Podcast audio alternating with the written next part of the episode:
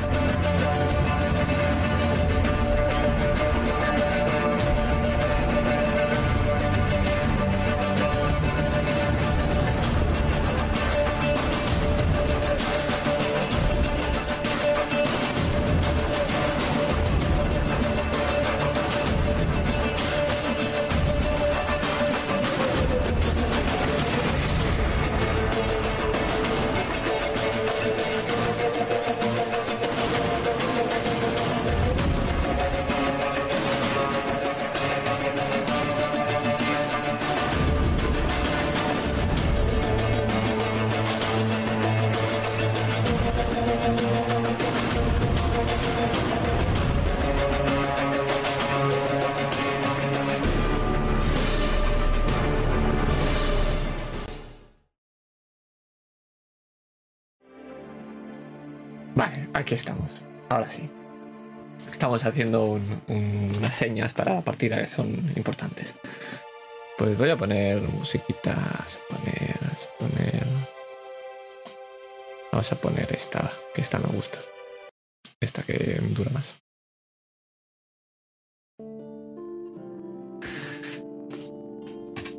Pues la exploración de trasfondo de la primera parte, lo primero que vimos fue la vida de... Bueno, el inicio de la vida de Bardo, de Crevan, que venía de una familia con muchos hermanos y él fue el dedicado al arte. Y vimos cómo entraba a esa, a esa academia y cómo volvía ya hecho un bardo de, con, de renombre, porque empezó a tener trabajo desde la primera vez que llega a casa. Una persona humilde, con una habitación muy estoica, muy espartana, con. con poco que, que acaparar. Y íbamos viendo cómo iba y venía, y cómo sus padres se hacían mayores. Y como siempre acababa siempre fuera de casa sin poder probar la sopa de su madre. Por otra parte, vimos cómo llegó a Tucson, a los jardines del viñedo de los Garden. Allí conoce a una muchacha que le indica el camino y le anima a probar un poco de esas uvas tan buenas de ese viñedo. No sin antes ser atacada por Victoria, la hermana menor de la familia, con una furia desmedida. Un poco antes vemos como hay problemas en el viñedo. Parece que hay algo que está matando a el servicio y Lucrez, la hermana mayor, envía a Victoria a solucionarlo. Y volvemos otra vez ahí, para ver cómo esa solución era con un mandoble en las dos manos. Un monstruo con forma de planta surgió de la tierra y empezó a despedazarlo sin problema ninguno, atacando tanto a esa niña como intentando atacar a Crevan, que desapareció.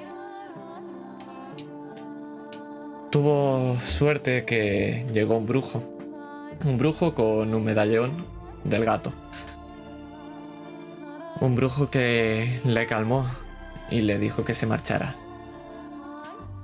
Una figura que vimos desde la ventana mientras llovía, y Lucrez la vio también, y se dio cuenta de quién era y salió corriendo detrás.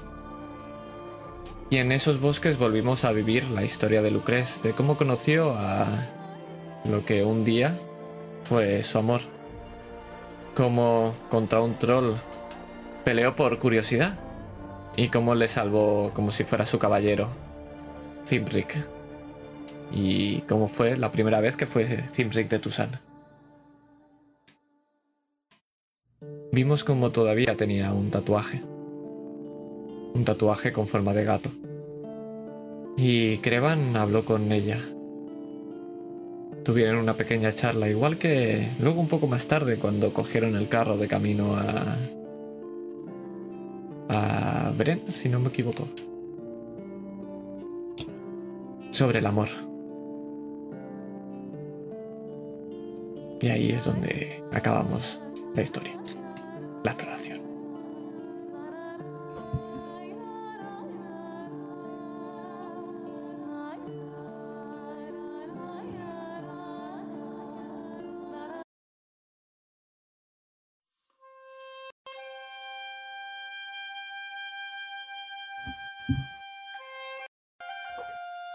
El carruaje para. Para en la frontera de Soden. Un soldado abre la puerta. Y bajas Victoria. Pero cuando bajas, nos vamos a otro lugar, con un carruaje muy parecido y tú bajando. Pero esta vez tu padre te está dando la mano para que acompañarte en la bajada.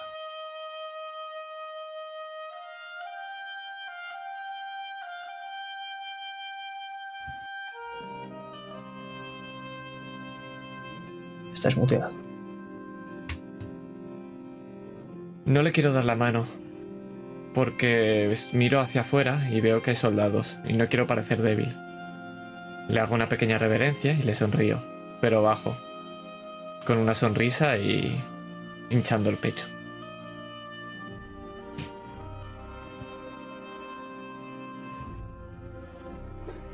Veo que estás creciendo, hija.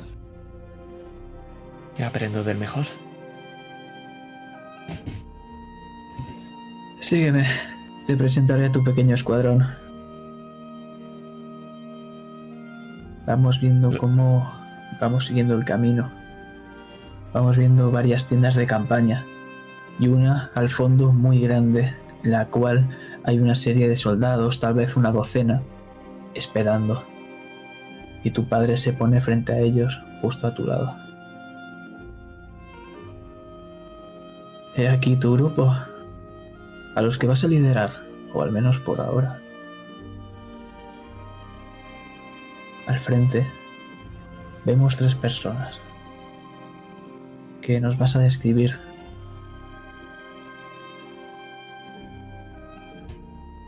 La primera persona que vemos es una mujer de piel tirando a moreno. Y está prácticamente rapada y tiene trenzas, lo poco de pelo que tiene son trenzas muy pegadas a la, a la cabeza, a la parte central.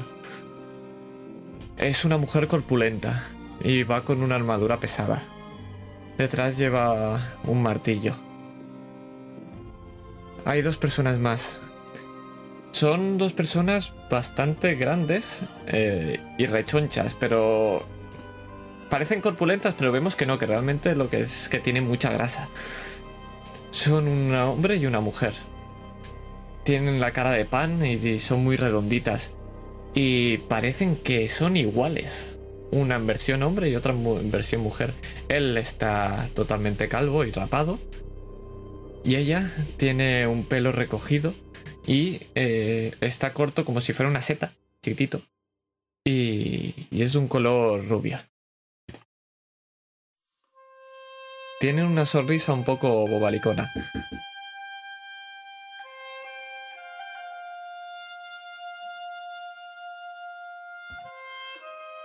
Y vemos como cuando te pones enfrente, todos se llevan su espada al pecho y te saludan. Les hago el saludo. Eh, soldados. Ama Victoria. Ha hablado el hombre calvo. Y lo ves que se está continuamente, con la mano que no tiene la espada, se está frotando el ojo. Mele, se me ha metido algo en el ojo. Está condenado a primavera. Te coge Mele el brazo. ¿Quieres dejar de hacer el estúpido? La espada está bailando en su mano, en su brazo. Podría cortarse. Está desenvainada. Hilfer da un par de golpes con ese martillo. Dejad de hacer el estúpido vosotros dos. Entonces Mele se queda callada. Es un placer, Victoria. Nos tienes aquí para lo que quieras. Soy Ilfer.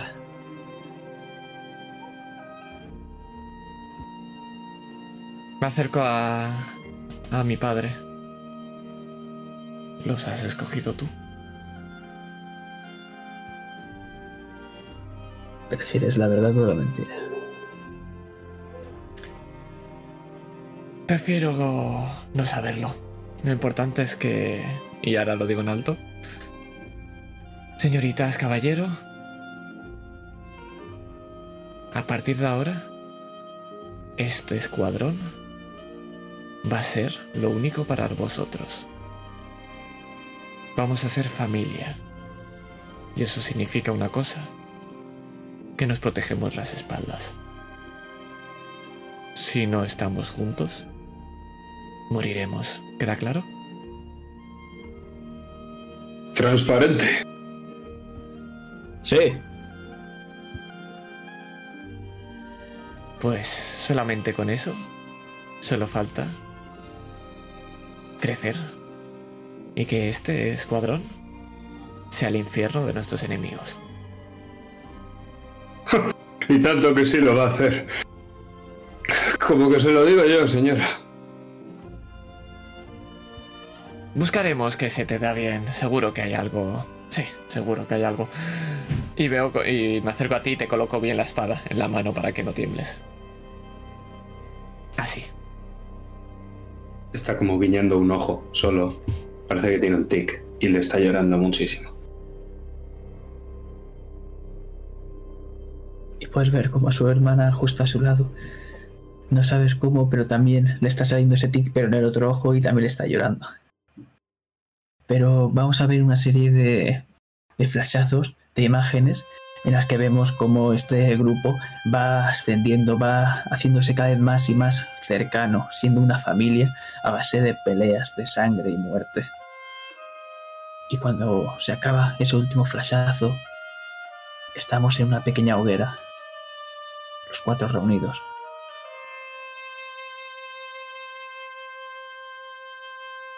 La verdad es que ha estado bastante bien esa pelea. Bien hecho, Bron. Estás aprendiendo. Sí, es muy fácil, solo hay que poner las cargas adecuadas y encender la mecha. Y asegurarte de que estás lejos cuando lo haces. Sabía que se te iba a dar bien algo. Yo pensaba que lo de desatar el infierno iba a ser algo metafórico. Pero Ha estado muy bien. Llamas explosiones y sangre es lo mío, jefa. Tu hermana te golpea con el codo. Podrías esperarte la próxima vez un par de segundos más a que salgamos todos de ahí, pero bueno. Pero alguien tiene que contar las historias, ¿no? Salir por los pelos es más heroico. ¿No crees? Y sonrío a Ilfer. Mientras tenga mis piernas y mis brazos en su sitio, lo que sea. Además, Mele, cuanto más apures, menos pelos te quedarán en el culo. Seguro que te gustaría verlo, hermano. Se sonroja. ¿Sabéis? Estoy hablando con mi padre para que nos deje ponernos el nombre que pedimos. Ya sabéis, Bucler está pedido. Pero estoy luchando para que seamos el escudo de la humanidad. ¿Y eh, un escudo de pólvora? Vamos a hacer un escudo. Y ves cómo desenvaina la espada. Pero para eso, para proteger, acabaremos antes con el peligro. Pero si nadie lleva un escudo en este grupo.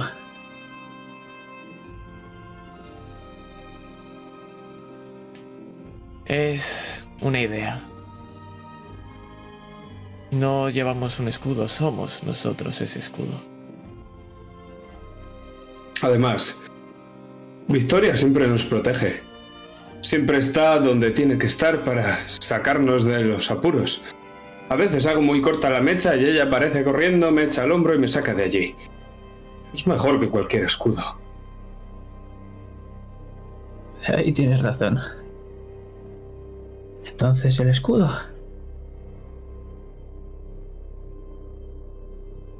El escudo Alza. se queda.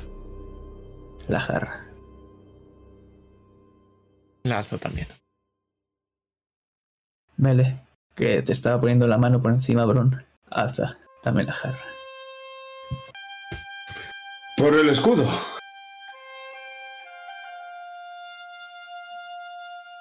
Y os dejamos ahí. Porque vemos cómo pones un pie en el suelo. El soldado te ha ofrecido la mano para ayudarte a bajar.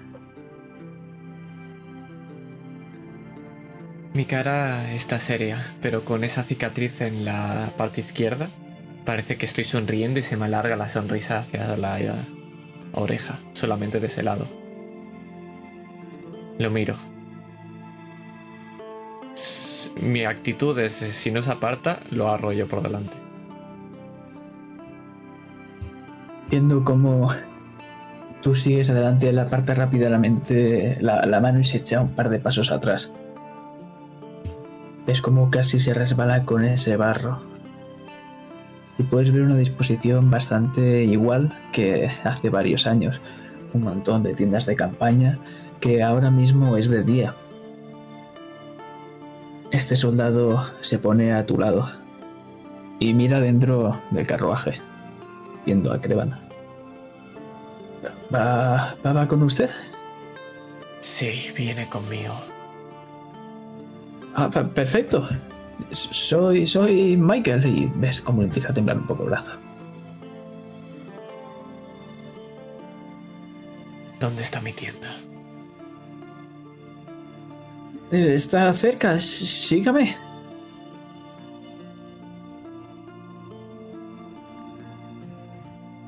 Damos un paso y cuando abrimos los ojos estamos en esa tienda.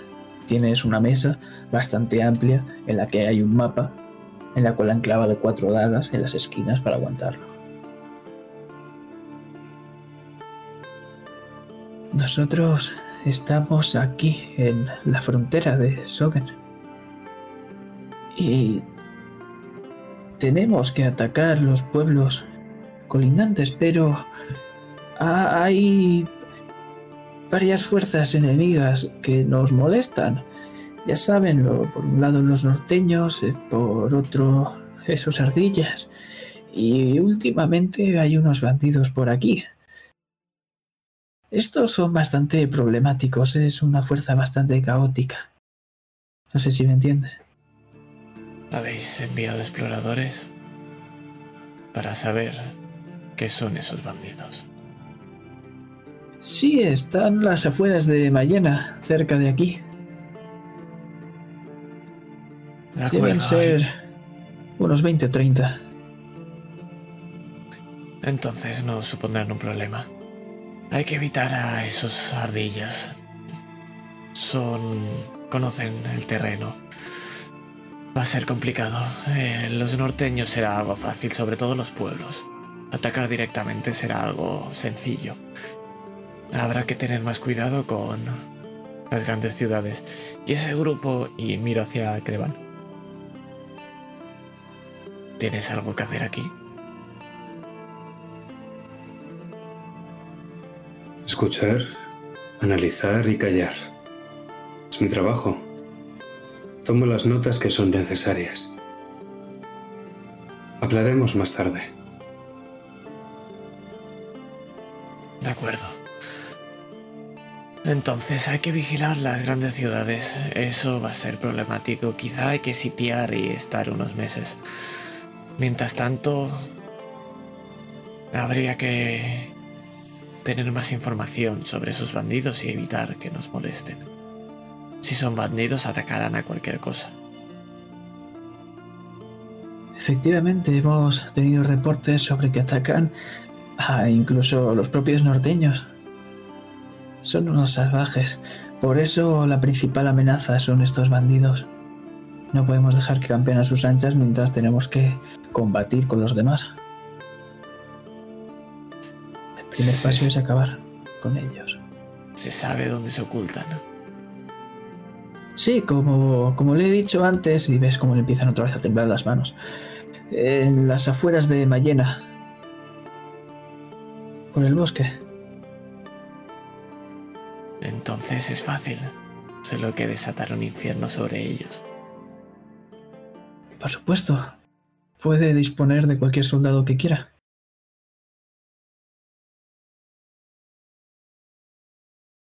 Quemamos el bosque y movámoslos hacia el norte.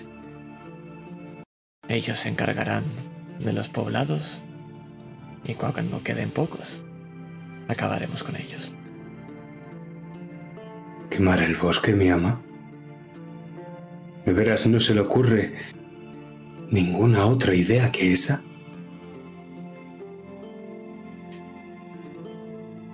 Bardo, ¿cuál es tu cometido aquí? Exactamente.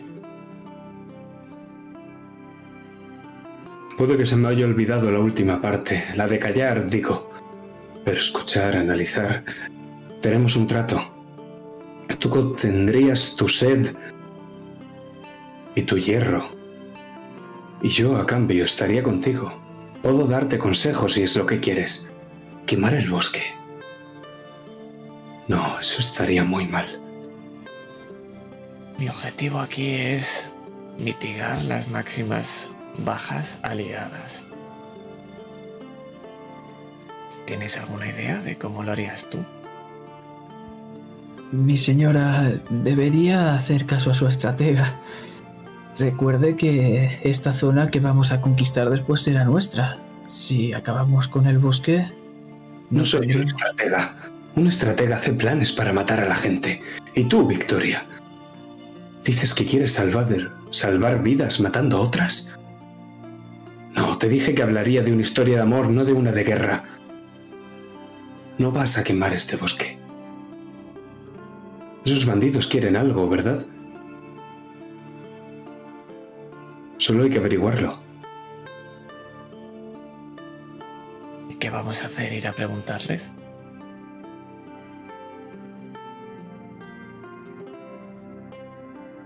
No, Contarles una historia.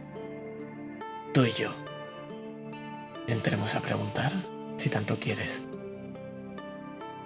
Y por primera vez ves que sonrío.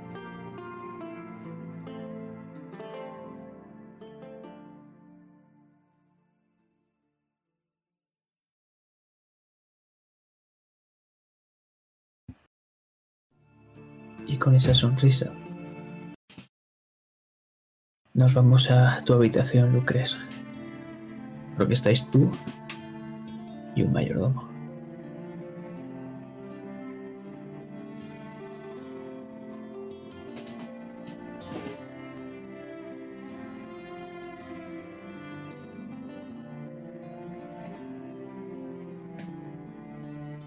Jack, prepara los quesos para la próxima visita de Max Elbuse. Hay que tenerlo contento. Eso es de antes. Perfecto. Por supuesto, mi ama. Prepararé lo necesario para la reunión. Pero... Verá... Sabemos que ha estado picando de la reserva. Algo más de lo que picaría una persona de su estatura, quiero decir. Eh, ¿Qué tenemos? ¿Sirvientes que se comen nuestra comida? Bueno, desde luego entra por la puerta de atrás y sale por ella. No sé si se meten en la cama los sirvientes también, señora Lucres. ¿Ratas? Espero que no. Qué asco. Lobos, lobos más bien. Señorita Lucres, por favor. Todo el Bueno, servicio está al tanto de lo suyo con ese brujo.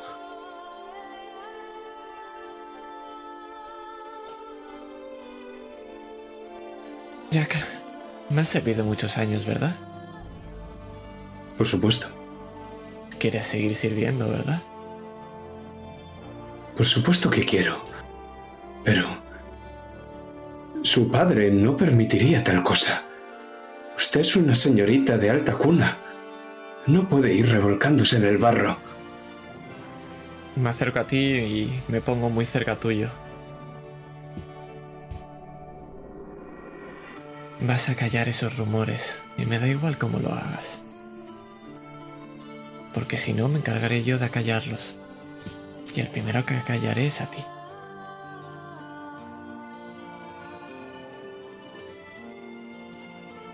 Señorita Lucres, el honor de los Gardén es el mío. Por favor, honre a su padre. Solo le pido eso.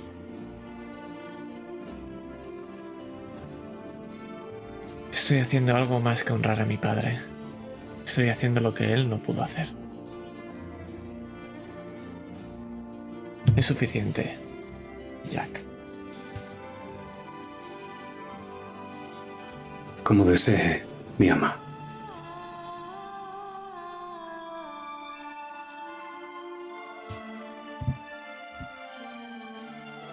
Y Jack cierra la puerta para poco tiempo después, unas horas solo, abrir otra en la cual estamos en un gran baile.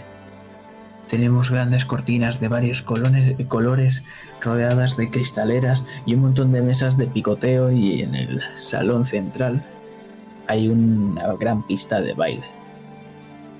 Y tienes a tu lado a Zimric. A Zimric que... Quiero que me describas cómo va. Va con un jubón y punta en blanco. Tiene unos colores amarillos y negros. Se los he escogido yo y era necesario porque para pasar por esto tiene que parecer que es de Nilfgaard. Tiene sus colores y va con unos zapatos puntiagudos muy graciosos. Yo se los quería poner, pero me ha dado igual. Mira al suelo y mueve los pies. Después te mira a ti. ¿Esto era algún tipo de broma? ¿Tenía que ir como un bufón? No, vas- vamos como todos. Y ha señalado a todo el mundo. ¿Qué quieres? ¿Salir a bailar al centro con un par de espadas en la espalda? Seguro que la gente no se reiría de mí como ahora. Puedes ver alrededor cómo la gente se os está quedando mirando. Y entre susurros escuchas varias cosas, varias cosas que no te gustan. Sobre todo pues escuchar las típicas resillas. Me acerco a él y le susurro al oído. ¿Qué más da lo que piensen los demás? Lo que debería importarte es lo que piense yo.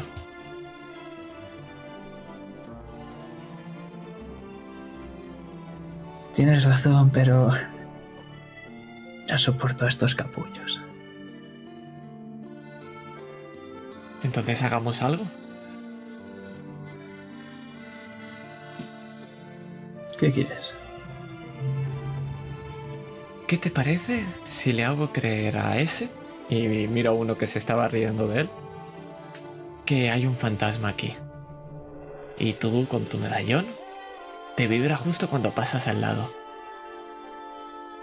Lo tiras al suelo, haces tu paripé.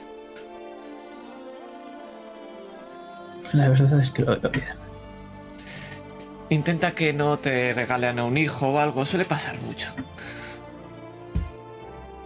Bueno, si me lo regalan lo dejaré a tu cargo. No, no, demasiado pronto. Y puedes ver como cuando él se está acercando, alguien se pone delante de ti. Es un hombre de los típicos nobles que miran siempre están muy estilados y te miran por encima del hombro. Señorita Lucrez, ¿va bien todo el viñedo? Sí, por supuesto, siempre va bien. Un placer tenerlo aquí en esta fiesta. Muchas gracias. La verdad es que no he escuchado lo mismo. Ya sabe, la competencia dice que le ha robado usted el, la misma botella y bueno, quién sabe si es verdad, ¿no? La gente le gusta hablar mucho, pero para nada. Puede probarlo, verá que la botella, a pesar del parecido, su contenido es totalmente diferente y mucho mejor. Por supuesto que son diferentes, eso está clarísimo. En cuanto probé el suyo dije, esto, esta pedazo de mierda no puede ser el vino de esta gente. Y puedes ver como todos alrededor empiezan otra vez con esas risillas. Y Zimric, que estaba pasando por el lado de esa persona, se queda parado y aprieta los dientes con furia. Sonrío. Caballero, no debería malgastar sus modelos así. No querría parecer un bufón en esta corte.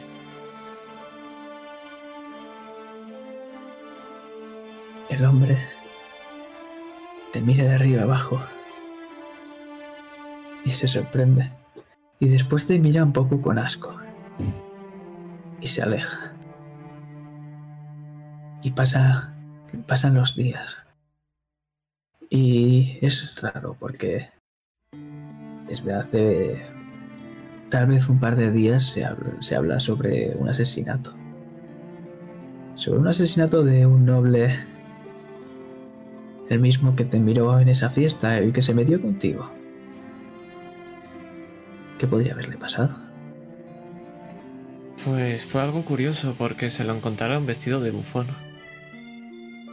Pero con todas las ropas llenas de sangre. Sus manos llevaba unas botellas de vino. Y en su garganta estaba una copa hecha añicos introducida hasta su garganta, que es lo que hizo que se desangrara y se ahogara con su propia sangre. Y ese vino. Y mientras es- le estás comentando, gustaba. mientras estás comentando esto a Zimric, puedes ver él cómo se está quitando unos guantes que los está limpiando llenos de sangre.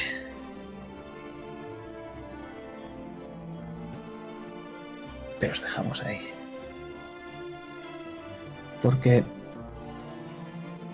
volvemos a una fiesta, pero esta vez han pasado muchos años. En ella seguramente podrías llegar incluso a ver a Maxel Boissio. Pero no nos interesa esa persona porque te cruzas con otra. Te cruzas con Celeste Frain, una mujer que hace unos años vino a esta misma casa y se acerca a ti. Va con un vestido completamente púrpura. Lleva un tocado en el pelo.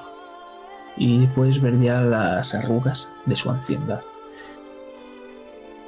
Señorita, ¿lo crees? ¿Está bien?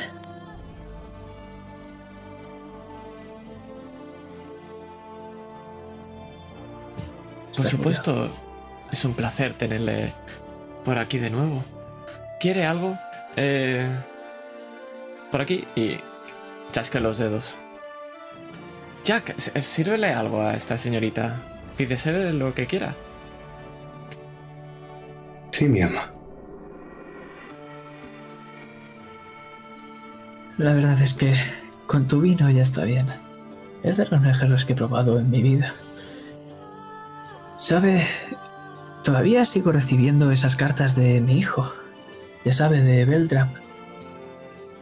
Desde que me dijo que se fue a la guerra. Durante ese. ese festival que hizo, ese baile. Estoy recibiendo muchas noticias de él. Está haciendo muchas hazañas en combate. Deberíamos buscar entonces un bardo, ¿verdad? ¿Tiene alguna idea de alguno, Jack?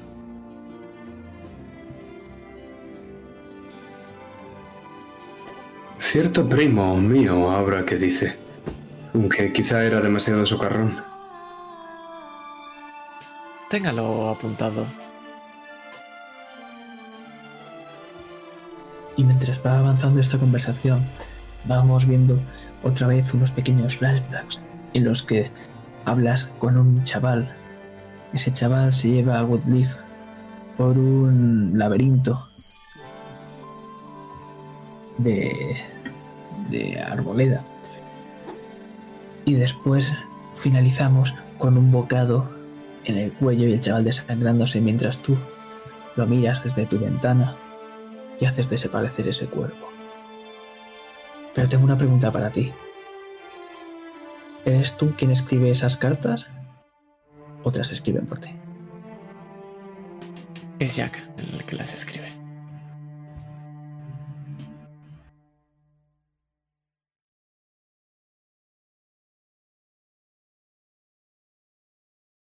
Pero saltamos en el tiempo. Porque vemos un colgante. ¿Cómo es ese colgante,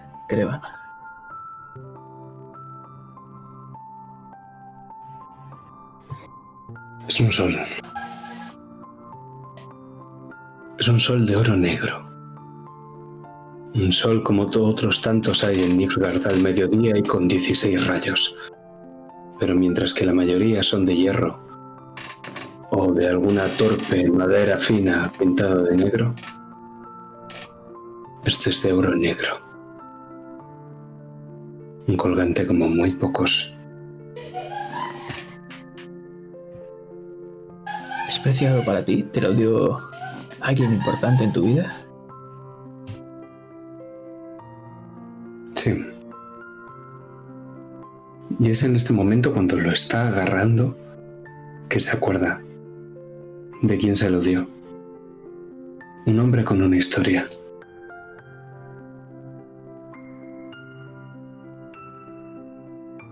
Entonces recuerda a un humilde pueblo no ve su cara, solo la mano que se extiende hacia él.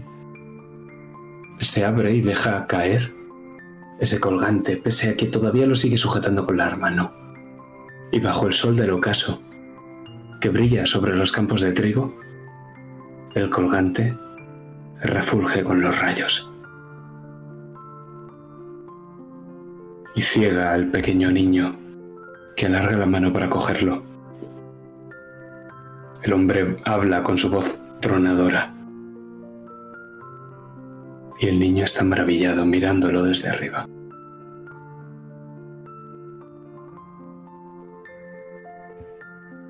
¿Y cómo ibas a olvidar quién te ha dado esa maravilla? Porque ahora mismo estás pensando en él más que nunca. Porque estás corriendo por las calles desesperado, porque has escuchado rumores atroces sobre lo que le ha pasado y estás dirigiéndote a la mismísima guardia a ver qué ha ocurrido. Pues me muevo como un rayo negro. Visto ropas oscuras, de cuero. Estoy en la ciudad de las altas torres doradas. Solo que no son tan altas, y ni siquiera son doradas. Y ahora corro entre chabolas. Salto a un mendigo. Me apoyo en una pared. Nunca he corrido tan rápido. Nunca he sido tan ágil. Casi, casi se me ha olvidado mi instrumento más preciado. Soy capaz de echar mano de él cuando me recompongo, delante de la guardia, y veo el mismo sol que yo llevo al cuello, en sus corazas y sus estandartes. Me mira uno de un casco alado. ¿Es cierto? ¿El qué es cierto? Blade, ¿es cierto lo que cuentan de él? Maldita sea, quiero ver a tu superior. ¿No sabes quién soy? muchas cosas, chaval. Pasa. Y vamos viendo cómo te vas metiendo y vas pegando voces. Pero eso no nos importa porque nos vamos ahora mismo a una tumba. Una tumba en la que pone, aquí descansa el solitario Blade. Y una chica que conociste en aquella academia, con unas trenzas pelirrojas, Marley se acerca con su violín a la espalda. ¿Qué tal, Crevan? ¿Todo bien? Kirvan está apoyado, tiene una mano en la lápida, y ahora mismo esa mano y esa lápida son lo único que lo mantiene de pie. Si le quitaran ese punto de apoyo caería al suelo irremediablemente y se encontraría con la tierra, como su maestro. La mira por encima del hombro, tiene los ojos llorosos. Está claro que no está bien, pero no dice nada. Dicen que es un asesinato, incluso una conspiración, pero lo que más he escuchado es un suicidio. ¿Él haría algo así?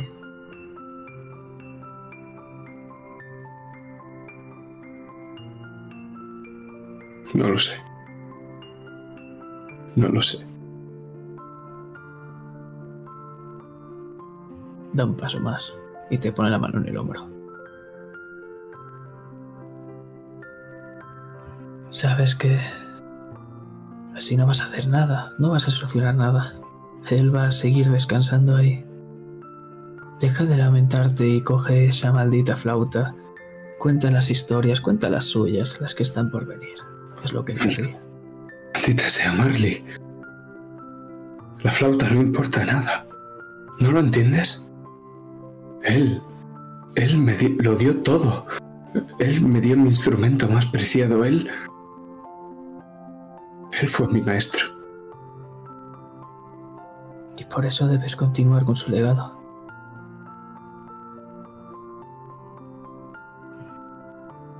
Si todas las historias acaban así, bajo tierra en una zanja,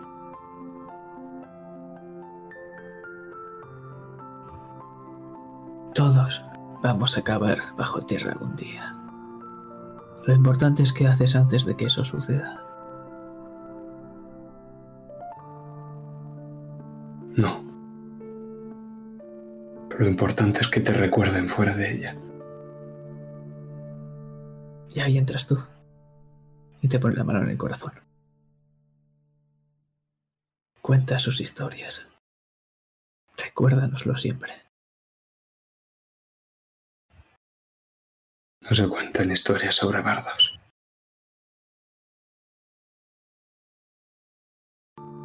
Pero tú no eres cualquier bardo, ¿no? No.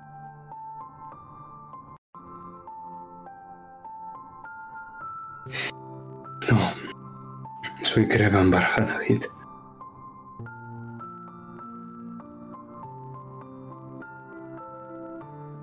Y por eso saldrás de esta. Y nos vamos a alejar. Porque quiero saber si hay algo más escrito en esa lápida.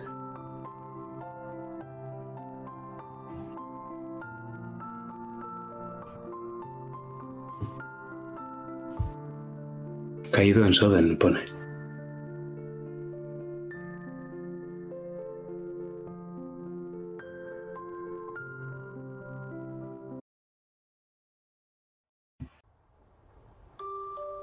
Y caído se queda.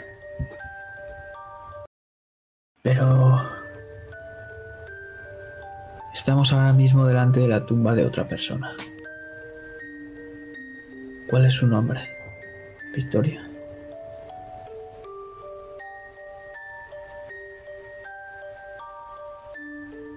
Estoy perdido ahora mismo. Ah, vale, sí, ya está.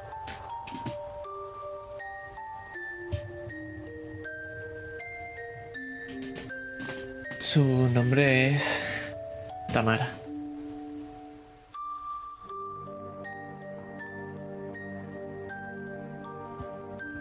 ¿Y quién hay alrededor de esta tumba? Nadie. Solo yo.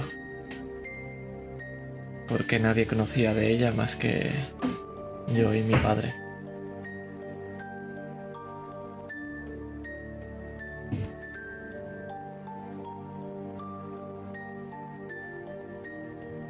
Es una tumba muy humilde, demasiado para ser quien es.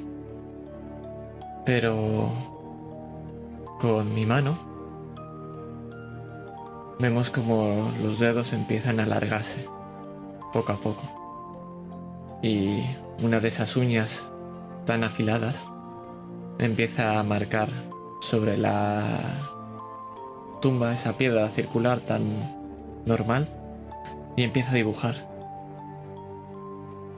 Y está dibujando símbolos, runas, que se parecen mucho al libro que, de cuentos que le contaba su madre de pequeña. Arriba del todo hace como una pequeña corona.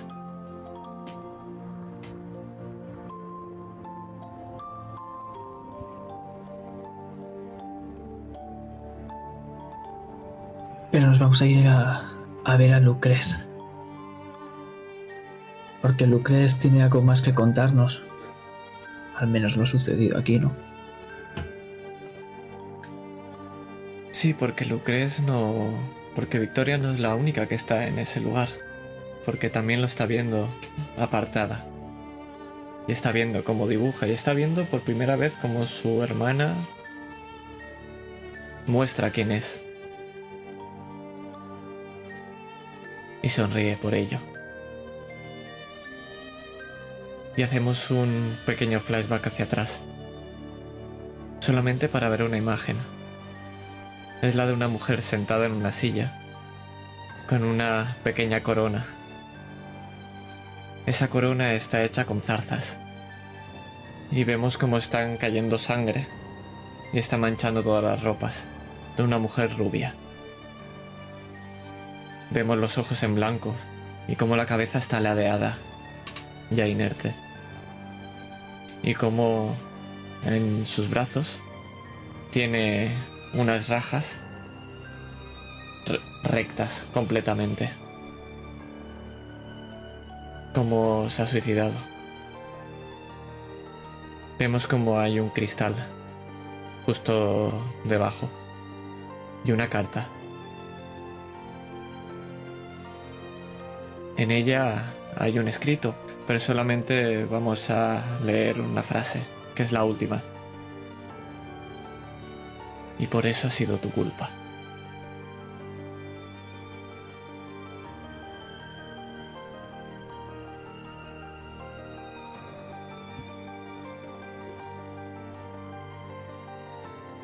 Lucres, ¿alguna vez has tenido miedo de tu padre? Nunca. Solo he tenido miedo de lo que... del mal que podría hacer tras lo que ha hecho.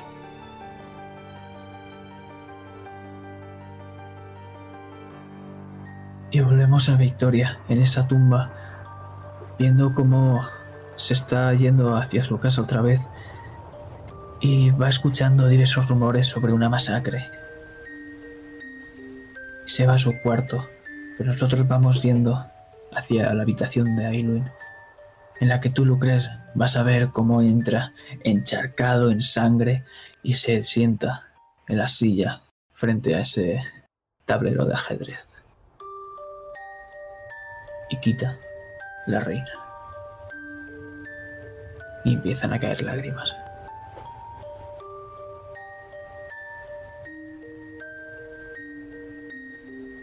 Sabe, sé que está... Sé que sabe que estoy ahí, porque es imposible esconderme de él. Aún así no me acerco, solo desde detrás de la puerta le digo, encontraremos al culpable y lo haremos pagar. Porque para eso somos familia. Y por primera vez No escuchas a tu padre hablar.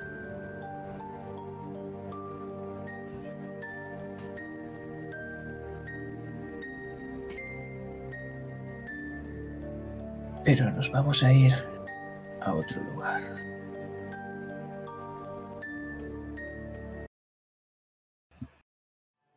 Porque vamos a volver a esa mesa en la cual habían cuatro dagas clavadas en el mapa.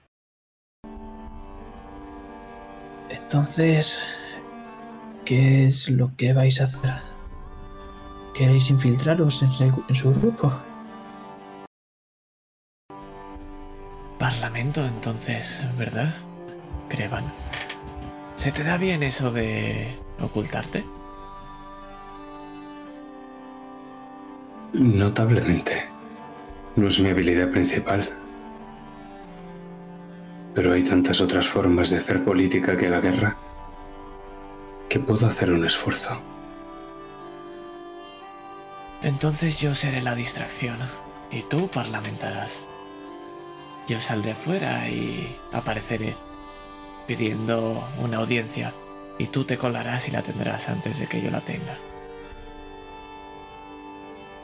Si escucho cualquier problema y me das una señal, te sacaré de ahí.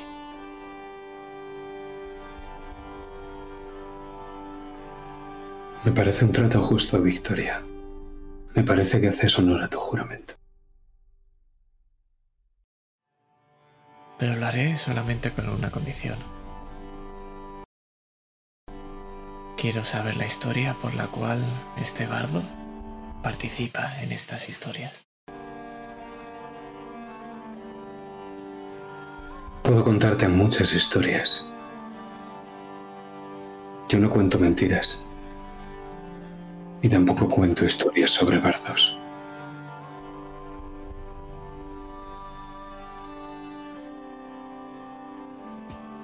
Entonces tenemos un camino. Historias que contar y un plan que si no sale bien se desatará el infierno. Veremos si el bardo puede pararlo. Haré lo que pueda.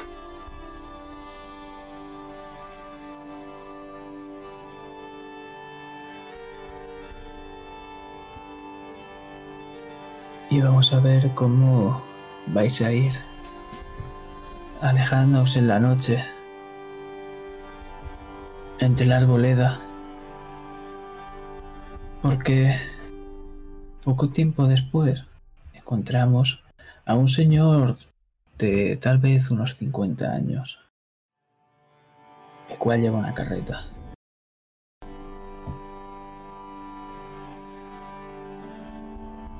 Se os queda mirando. Y os la doy a la cabeza para que entréis.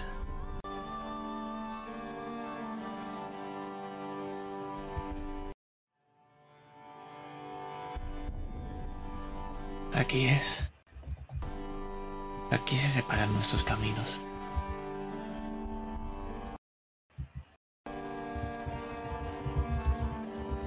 Hay luna llena esta noche. Eso quizá lo hace más difícil para ti. Hmm. Me recuerda una historia. Hay luna todavía. ¿Harías el favor de escucharla? Tengo todo el tiempo del mundo.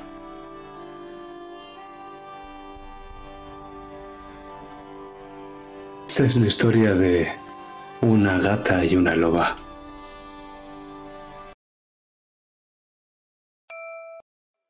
Una loba que noches como esta salía al bosque y aullaba a la luna. Y una gata que salía a jugar con ella. Ambas eran amigas. Se perseguían, jugaban, cantaban y reían. Pronto su amistad se tornó amor. La loba, con sus aullidos, le relataba magníficas historias a la gata, que escuchaba Era la gata quien defendía a la loba. Y era la loba quien se hacía merecedora de esa defensa.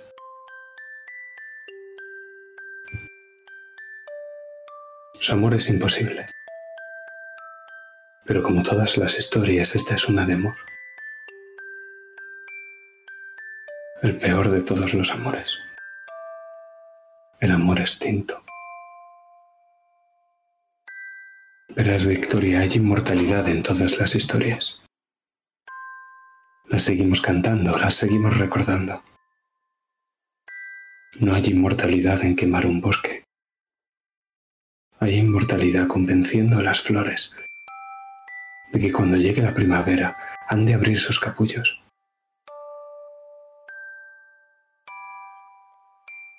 Y esa clase de historias, esa clase de amor, no ha de extinguirse. Han de seguir siendo relatadas una y otra vez, puesto que si se hace, jamás llegará el invierno para ellas, jamás habrán muerto. El olvido es lo que verdaderamente mata el amor es lo que mata las historias. Se amaban esa gata y esa loba. Y cuando los cazadores llegaron, las apalearon. Rompieron las piernas de esa loba. Rompieron las piernas de esa gata y la tiraron por un acantilado lejos. Y sus maullidos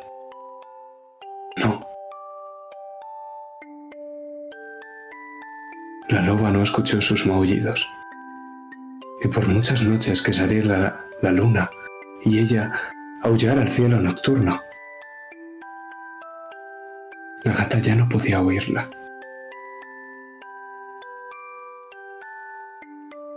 Pasó mucho tiempo, muchos años, muchas lunas. Y la loba siguió huyendo, porque la luna le recordaba a la gata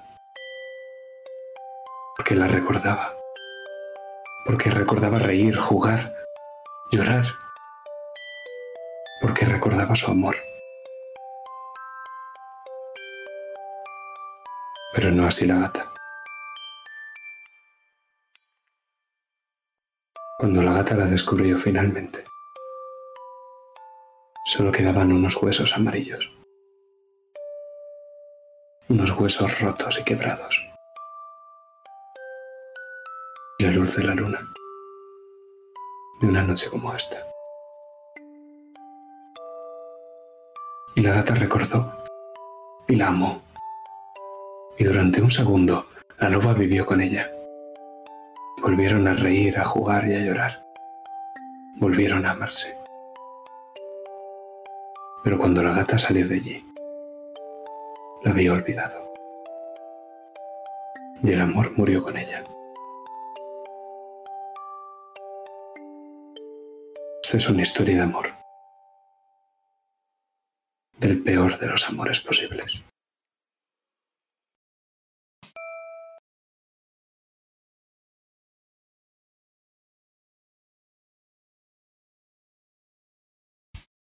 Me gustas.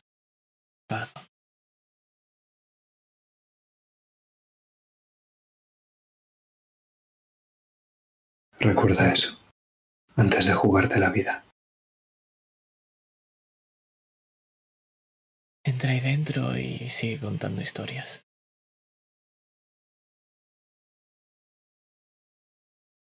Sal ahí afuera y merece ser amada. Y esto lo pienso pero no lo digo, porque solo así podré seguir contando su historia.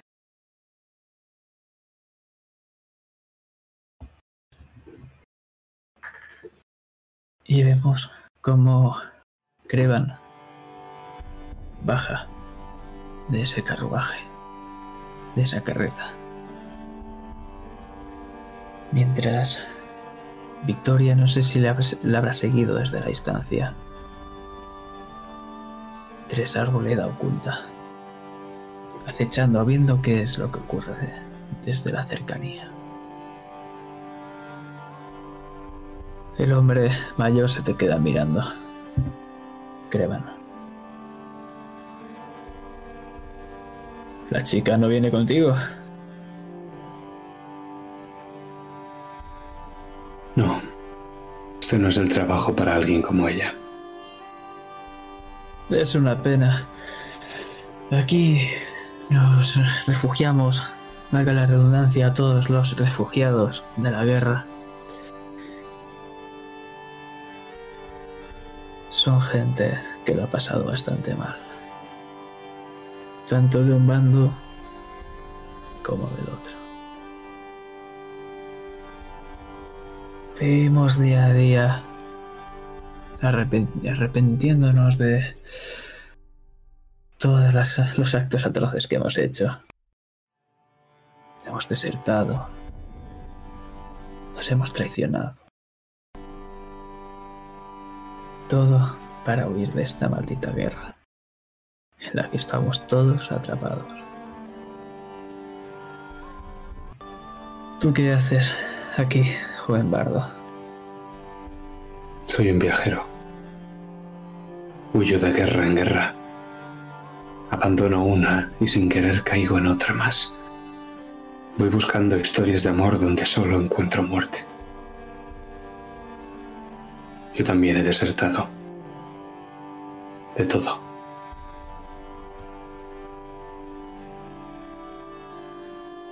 Entonces, acércate al fuego y cuéntanos unas cuantas historias. Lo haré.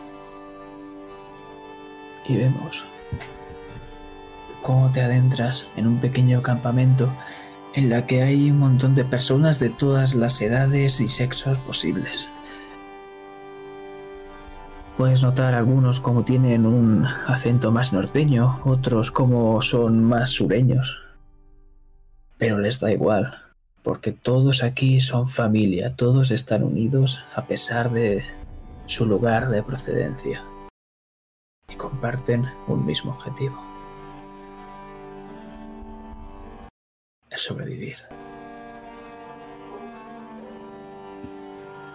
Pero... Antes de ver qué pasa en esta hoguera, nos vamos a otra. A otra en la cual estaban Y Mele, pero Hace un tiempo que se han ido, quedando solo Victoria e Ilfer.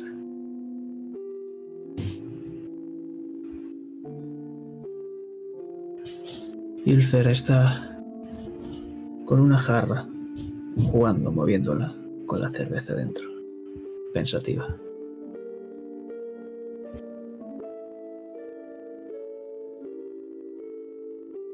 ¿En qué piensas, Silver?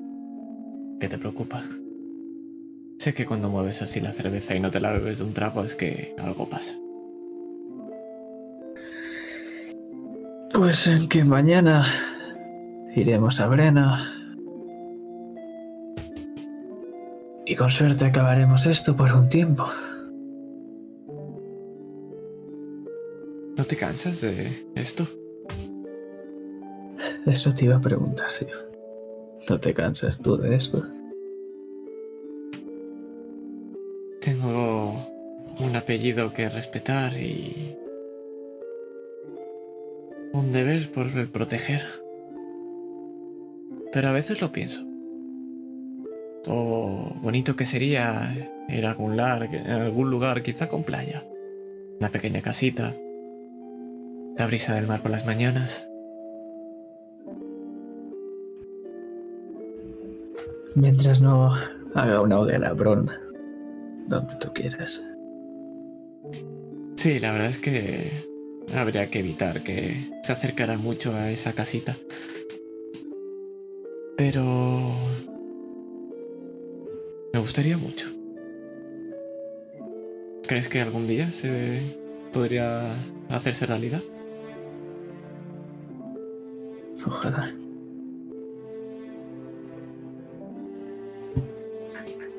Le quito Pero- la, la taza de las manos. Y me acerco a ella. Y en ese deseo estarás tú. Y le sonrío, evitando que Bron encienda la hoguera. Y ella te devuelve una sonrisa, pero es una sonrisa muy forzada. Y te das cuenta. ¿No suena bien entonces? Suena maravilloso. Pero...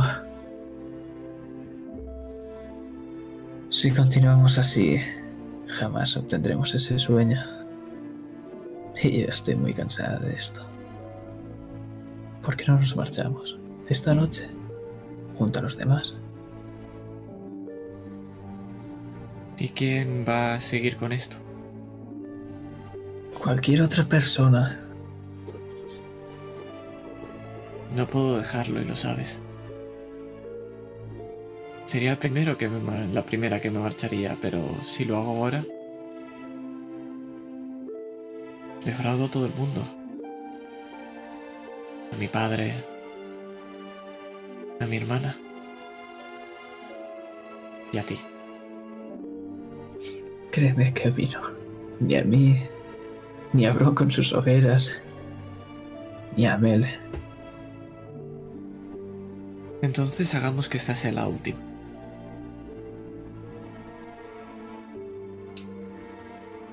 Será la última, sí.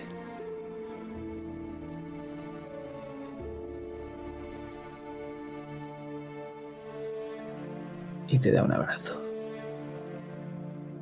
Te da un abrazo porque no quiere ver, que veas, mejor dicho, cómo empiezan a caer varias lágrimas. Por soquillas.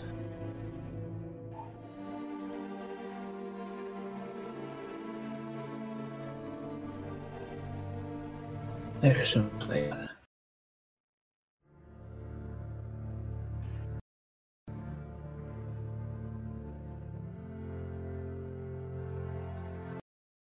da igual porque...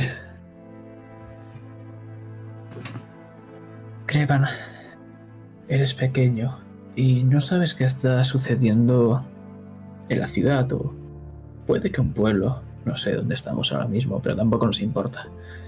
Hay mucho barullo y los guardias están abriendo cada puerta a su paso. Están buscando algo o incluso a alguien.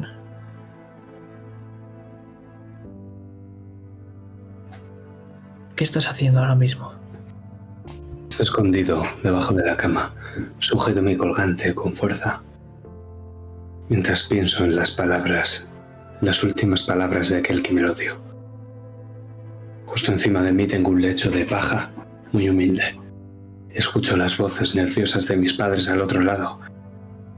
Por cómo están moviendo muebles, creo que están intentando atracar la puerta. Y escuchas un golpe en la puerta de abajo, en la entrada, seguido de otro. Y otro. Y otro. Hasta que al final un gran patadón revienta la puerta, haciendo que todos esos muebles salgan dispersos por el salón. Y tu madre la escuchas llorar. Rezo. Rezo, rezo al sol, al sol negro y al fuego blanco. Rezo al emperador, rezo a Dios. Pero el sol... Hoy no es tu día. Porque el sol está oculto entre las nubes.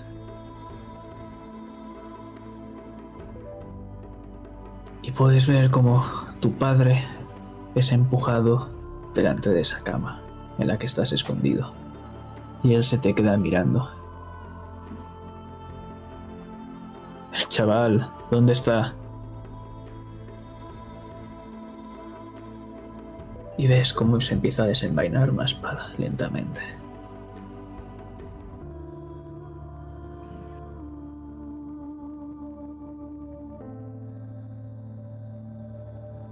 Una patada a las costillas.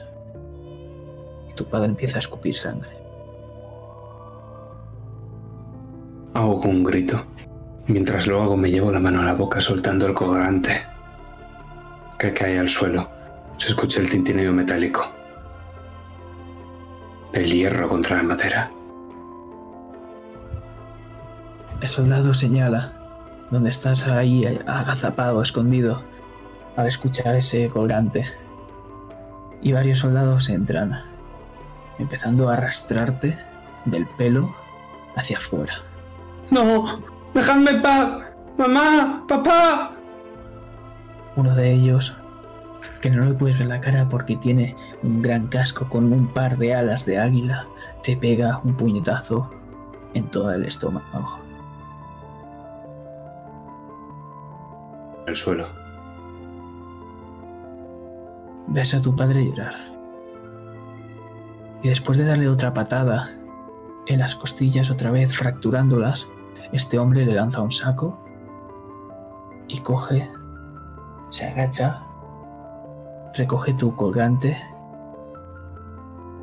y con una seña se empieza a ir, mientras te empiezan a arrastrar afuera de la casa. Miro el saco horrorizado, como si lo que hubiera en el interior fuera... y el infierno mismo.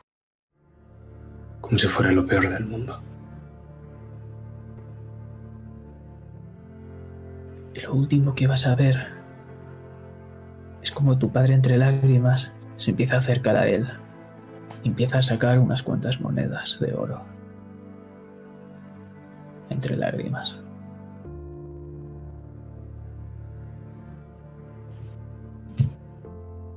Escucho el relinchar de un caballo. Y la última mirada es para los establos de mi casa. Los cuartos traseros de un equino. Y oliendo a mierda de caballo y el hierro de mi propia sangre, quedé inconsciente.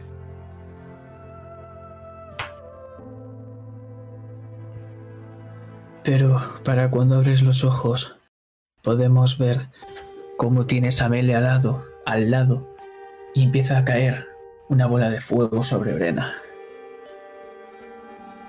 Victoria, ¿dónde estás?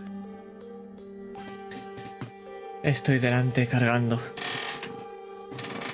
Estoy intentando acaparar toda la atención para que el resto pueda hacer su trabajo. Soy el señuelo, como siempre. Perdón, ¿tú qué estás haciendo? preparando otra de esas bolas de fuego. Me estoy acercando a una pequeña catapulta que tenemos montada, hecha de paja y algunos instrumentos de pólvora. Y estoy preparando la mecha y que la pólvora esté todo a punto para que no me estalle por los aires.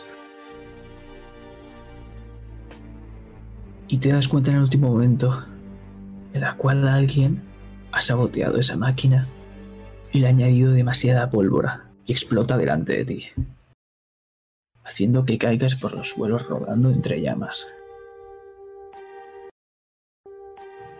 Chillo de dolor. Me estoy muriendo. Mientras ves cómo esas llamas te van consumiendo poco a poco, puedes ver a Ilfer al lado de Mele, cómo le acaba de partir una pierna con ese gran martillo, cayendo a tu lado mirándote tu hermana a los ojos, llorando.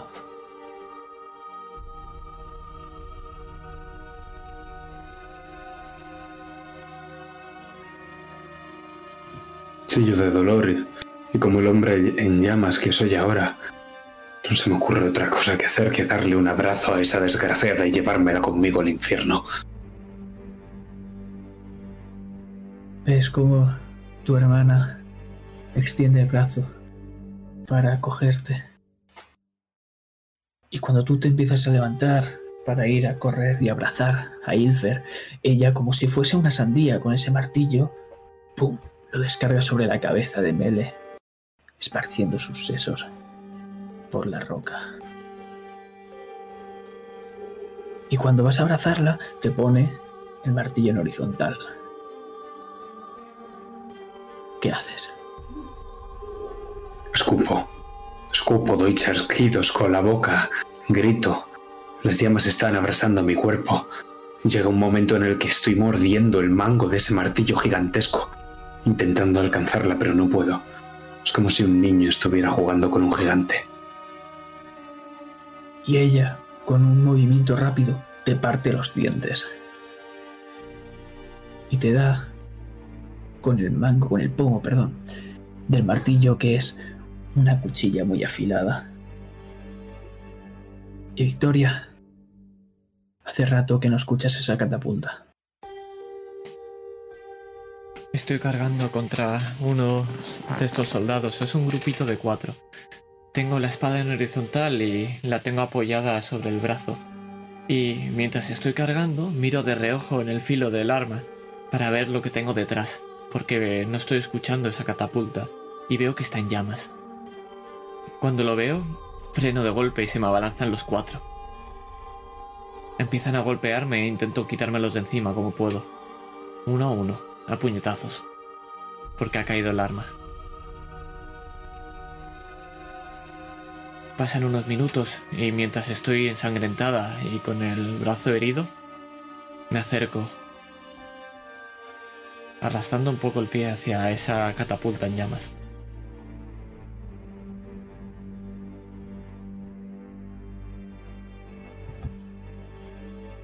Ves a Bron, a en las últimas siendo consumido por esas malditas llamas. Y a su lado está Mele, con los sesos por todo el suelo, con esa mano que intentaba alcanzar a su hermano. Me acerco a Bron y me agacho a por él y lo ves Bron como sin miedo a quemarme te cojo y te abrazo. Te tengo aquí al lado, a la cabeza con cabeza. Y se huele el pelo que se está quemando. ¿Quién ha sido Bron? ¿Quién te ha hecho esto?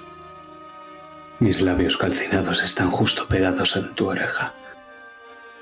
Y cuando abro la boca casi puedes oler el hollín, la pólvora y la carne quemada que surge de mi propia garganta y de mis dientes destrozados. ¡Traición!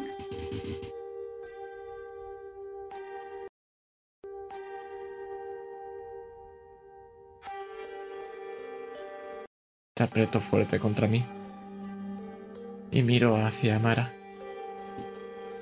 Veo algo también entre todos esos sesos y esa sangre veo algo más de sangre.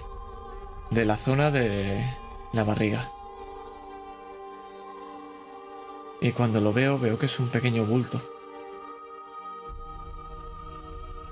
Abro y descubro para ver cómo los martillos y los golpes han hecho una pequeña brecha.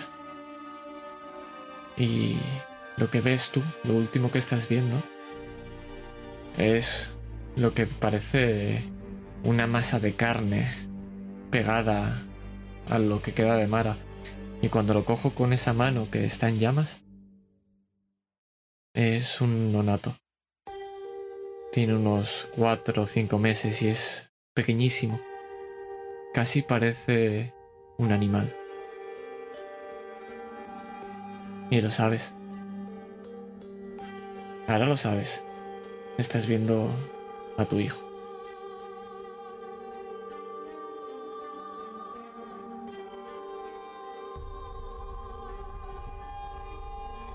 Pero vemos rápidamente de abajo arriba un martillo volar, partiéndote las manos en el proceso y golpeándote la mandíbula desencajándola.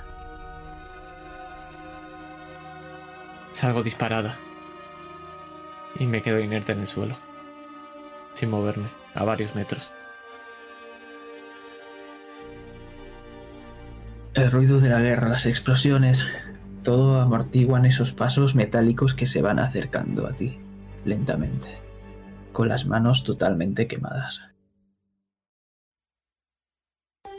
Y por desgracia, ves a Ilfer. Ves cómo se quita el casco, entre lágrimas te está chillando algo, pero no logras escucharlo. No lo escucho, pero pero en mi cabeza sí que lo estoy entendiendo. Y es las palabras de Bron que dice traición. Es lo que está pronunciando ella.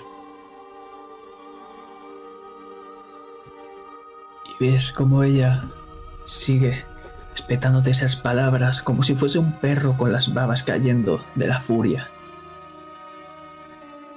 Por último, te coge del pelo, te acerca, pone sus labios al lado de tu oído y te dice algo que jamás serás capaz de recordar ni de escuchar.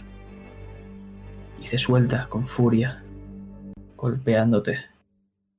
Coge ese martillo y te pone justo en la mejilla la parte cortante del pomo.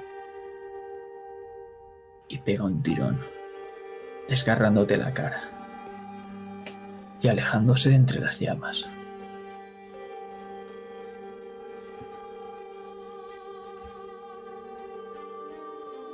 Pasarán no sé si minutos o horas, pero entre todas esas llamas llegará un momento que volveré a abrir los ojos porque volverá a escuchar traición.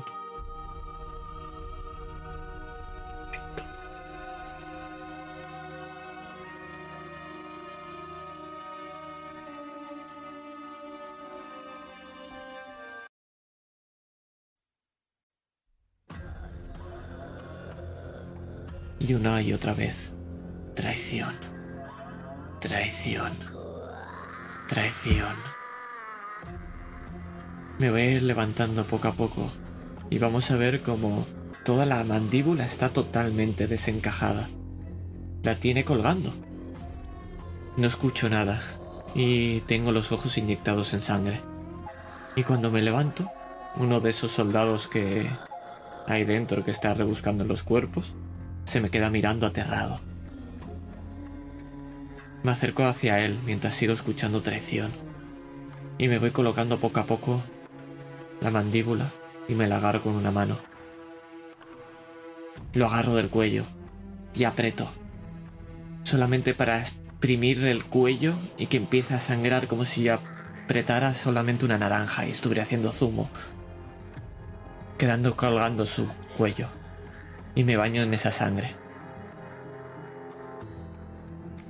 Después salgo todavía con esa mano en la mandíbula entre las llamas de la puerta principal, arrastrando ese mandoble con la otra mano.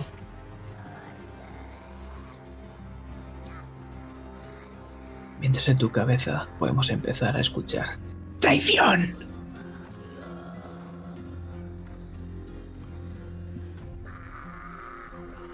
Pero nos alejamos, porque volvemos a esa maldita hoguera.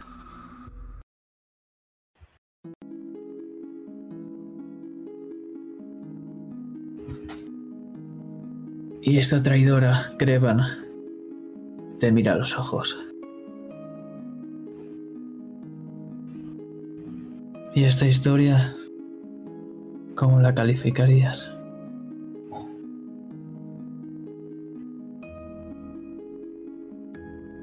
De amor como todas. Hay amor por el que se empezó una guerra hay amor que unió a un grupo. Fue el despecho al final.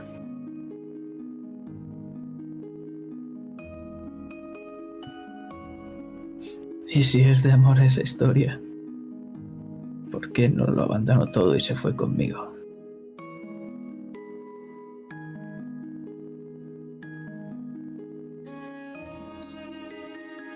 ¿Qué cosas duelen más que un corazón roto? ¿Puede haber un sentimiento de traición más acuciante? Quizá no me haya explicado bien. Toda historia es de amor, pero el desamor es también amor en cierta forma.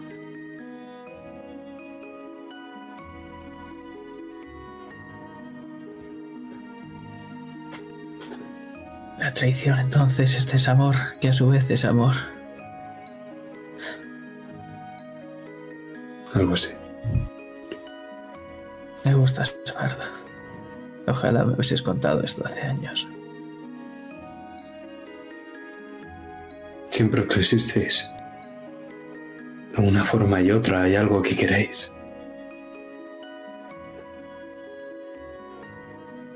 Siempre hay algo.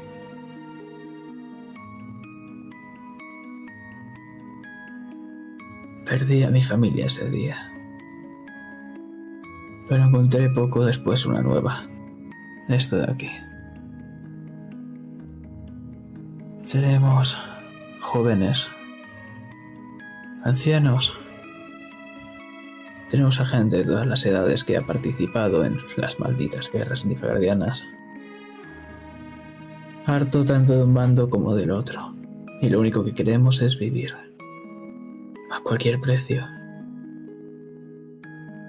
Somos Eso es- personas. Eso es lo que queremos todos. Vivir. Por amor a la vida o por lo que sea. Yo he encontrado mi casa en los viajes, mi hogar en el camino. Vosotros habéis encontrado la, tu- la vuestra en este bosque, pero podría ser en cualquier otro sitio. Podríais vivir sin matar. Podríais vivir sin arrebatar otras vidas.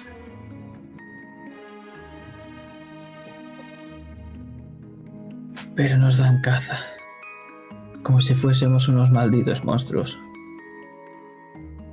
Tenemos que defendernos. A veces tenemos que hacer cosas que no nos gustan. El dinero no crece de los árboles. No, está claro que no. Pero todos eran monstruos cuando los primeros humanos arribaron al continente. Llevamos acarreando un historial de violencia que dure ya tantos siglos. Tuvimos que quitarles esa tierra. Tuvimos que cazarlos. Cuán fácil habría sido todo si nos hubiéramos limitado a hablar con ellos, a relatarles historias.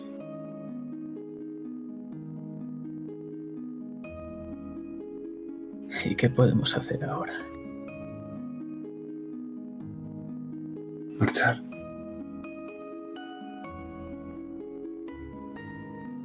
Pero siempre tenemos una diana en la espalda. No siempre. No hay arco que cruce al otro lado del continente. No hay cuerda que pueda ser tan tensada que pueda alcanzar un barco en movimiento. Si tu familia son aquellos que se sientan contigo junto al fuego, podrás hogar, podrás hallar tu hogar en cualquier lado, aunque sea al otro lado del océano.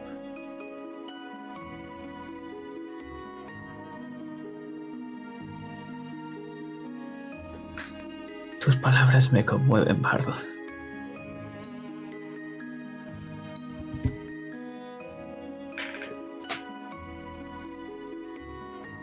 Creo que tienes razón. Y creo que debemos intentarlo. Sí. Estaba cansada de la guerra e intenté huir de ella metiéndome de cabeza en otra. Qué tonta he sido.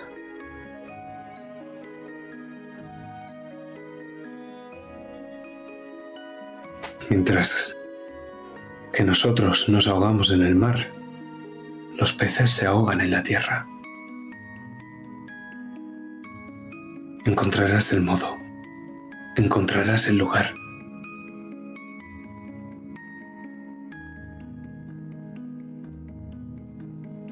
Empiezas siempre. a escuchar barullo, barullo de fuera. No tenéis tiempo.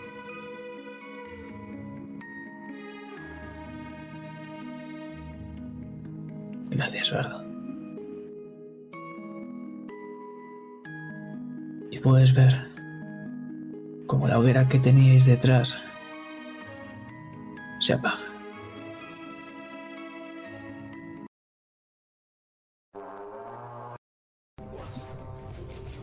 Y aquel hombre, anciano, que te ha llevado en esa carreta, iba a ofrecerte esa jarra otra vez. Pero coge.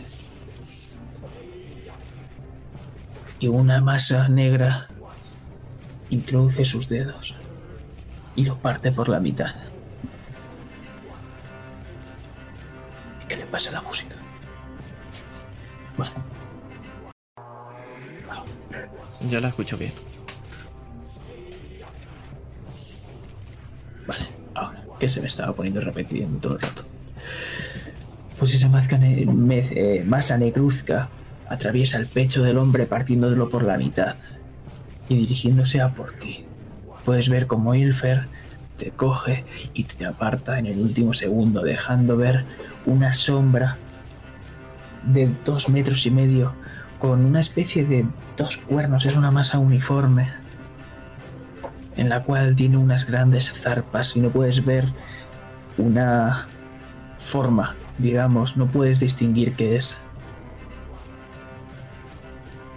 Todos alrededor de la hoguera, rápido.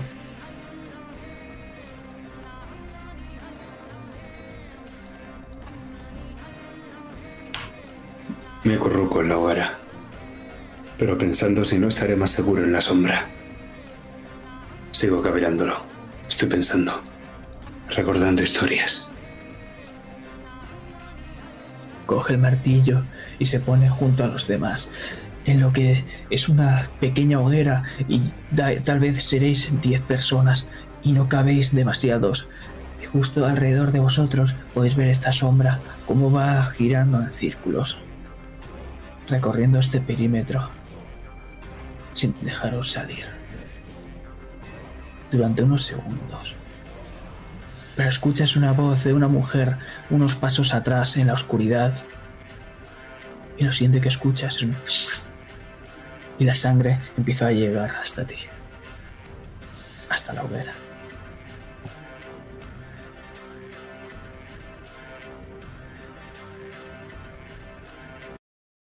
Pero... Estamos entre la arboleda. Y seguimos los pasos de Victoria a través de esa sombra que tiene a sus pies.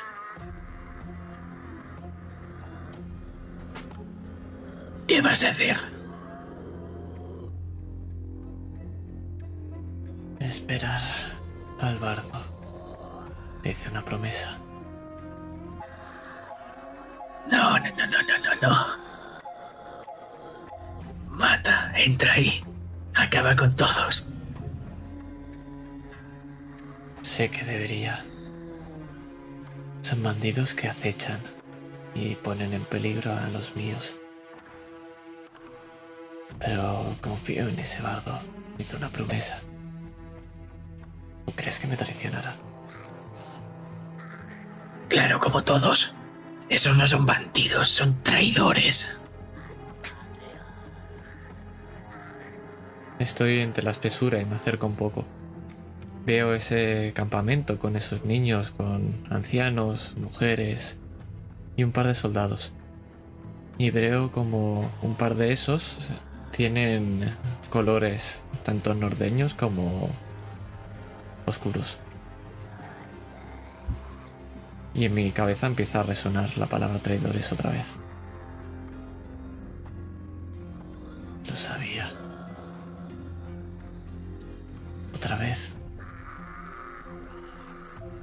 Y un pequeño chaval. ¿Ves cómo está jugando con un balón? Y le pega una patada. Y lleva ese balón hasta la pequeña arboleda. Ves que él no se ha dado cuenta que estás ahí. Y está con sus pequeñas manos intentando coger el balón. Pero yo lo que veo no es un niño con un balón. Es un pequeño monstruo. Está ardiendo. Y cuando va a coger el balón no va a cogerlo, va a darme un abrazo.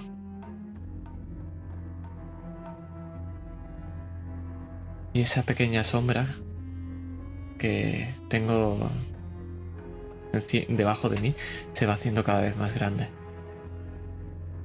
Y yo solo puedo hacer que cogerlo y abrazarlo. Y apretar. Y apretar. hasta que me diga la palabra traición a mi oreja.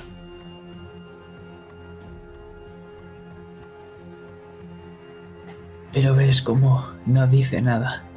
Esa sombra que tenías, que se ha empezado a hacer cada vez más grande, se pone detrás del chaval. Puedes ver cómo va con sus manos cogiendo su cráneo y empieza a aplastarlo poco a poco, cogiéndolo por los pelos y pega un tiro separándola de su cuerpo.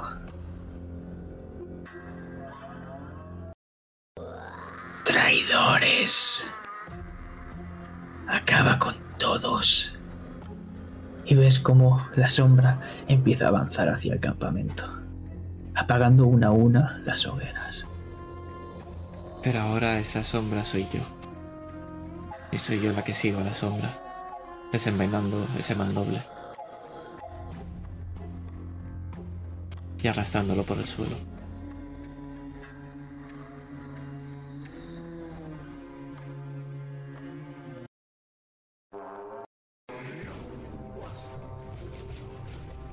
Crevan, no cabéis todos en esta hoguera. Y sabes que la sombra, la oscuridad, es mortal. ¿Qué haces? Todos están empujándose unos a otros intentando hacerse espacio.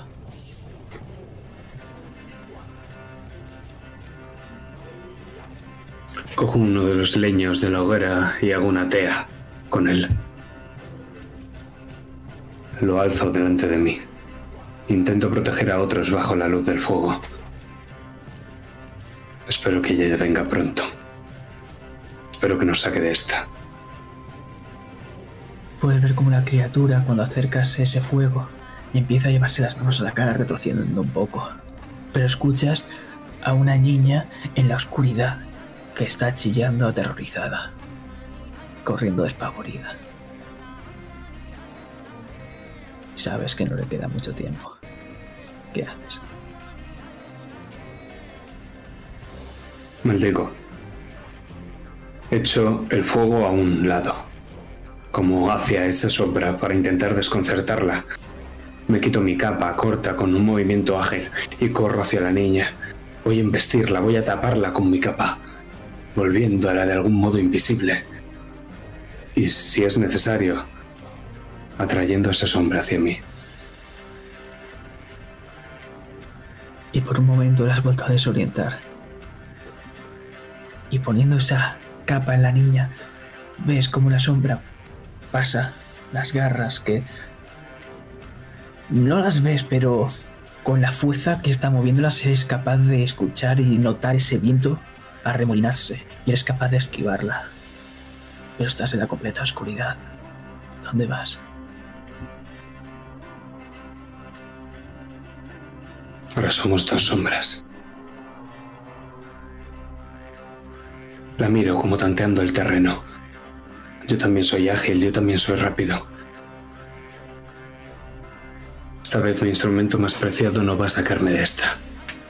O al menos no lo creo. Echo mano a mi flauta.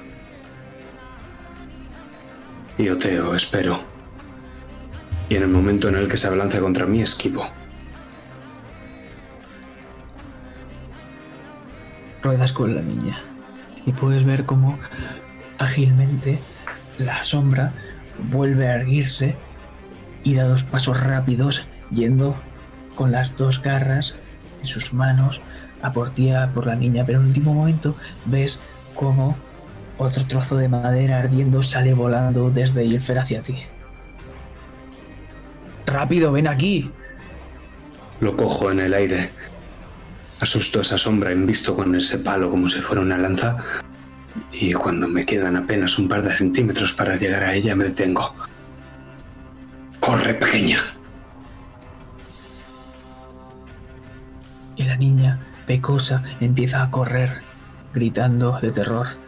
Y tú te das cuenta que al coger ese tocón llameante, en tus brazos han aparecido varias garras y está goteando la sangre por el suelo.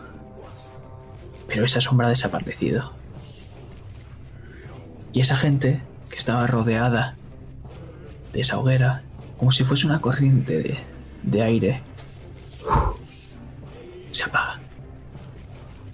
Y empiezas a escuchar cómo la gente empieza a gritar de dolor, siendo desmembrada por algo invisible. Pero Victoria, estás ahí, entre ellos.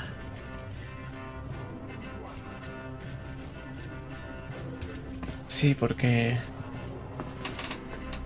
estoy desmembrando en la oscuridad a todo lo que se me cruza por mi camino. Estoy caminando recto siguiendo esa sombra. Y todo lo que se me cruza es pasto de mi espada. Estoy manchada de sangre. Y sigo contando. Llevo 53 ya. Y me acerco a ese montón de gente arremolinada.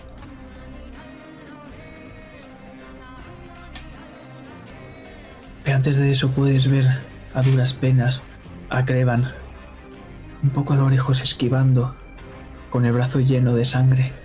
Pero notas como algo se choca contigo, una pequeña niña pecosa que está llorando y te está abrazando la pierna. Ayuda, por favor. Salva a ese señor. Y señala a Crevan.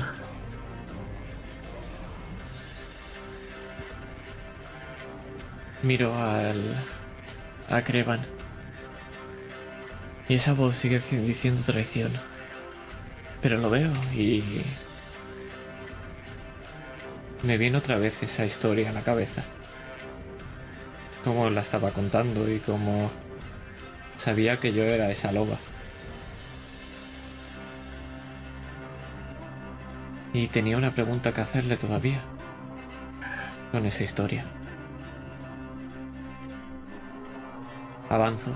Arrastro a la niña porque no me doy ni cuenta. Y avanzo hacia él. Aullo. Aullo la luna con una tea ardiendo entre las manos y bailando, danzando, dando volteretas, esquivando esa sombra. Estoy aullando como si fuera un lobo. Y una de estas zarpas va a impactarte, pero ves como un martillo con el pomo puntiagudo para esas garras un instante. Y entre ese martillo podemos ver ese tocón ardiendo.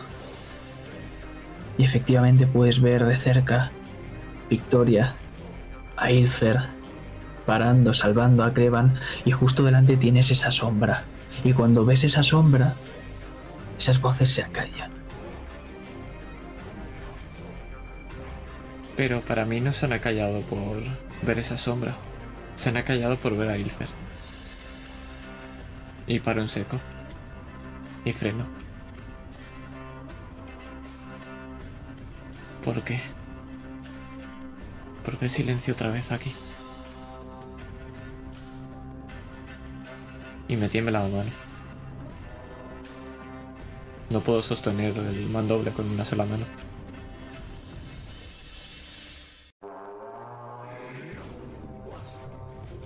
¿Quién está ganando esa batalla? La sombra no parece tener heridas. Y el Fer tiene unas cuantas ya. Pero que van con el martillo, lo ponen horizontal y te da en el estómago un empujón apartándote de ahí. La carreta del anciano. ¿Ves ahí? Tira los barriles al suelo. Espérame. Corro. Corro como un ya, como un rayo negro sobre un adoquín empedrado. Solo que ya no llevo mi capa. Y esto es suelo. Hojas secas que no crujen. Voy. Y de un tirón quito el manto encima de los. de la carreta del anciano. Me cubro con él como si fuera una enorme capa, más bien un manto. Los barriles caen cuando lo hago. Ni siquiera sabía que tenía tanta fuerza. Y Victoria, por un momento, ves a Bron tirar esos barriles, haciendo que un montón de pólvora empieza a caer por el suelo, bañándolo de negro. Pero vuelves y ves a Ilfer luchando contra esta bestia, o al menos reteniéndola. ¿Qué haces? Miro a Bron y sonrío. Sonrío como hacía años que no sonreía.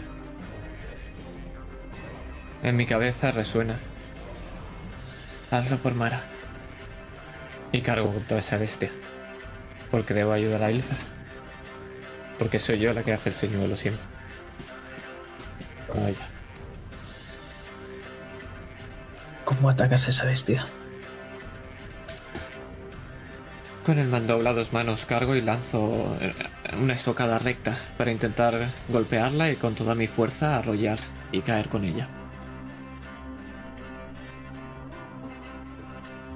Y esta sombra que parecía intangible, puedes ver cómo la espada ofrece resistencia contra la, la bestia, pero consigues hacerte con ella tirándola al suelo.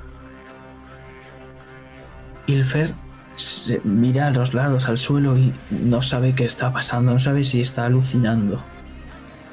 Pero puedes ver cómo esa hoguera que tenías al lado está otra vez. La herrera, la hermana de Bron, golpeando, como si fuese una fragua. Y empiezan a salir chispas y más chispas haciendo que vuelva a encenderse y todo puedas verlo alrededor.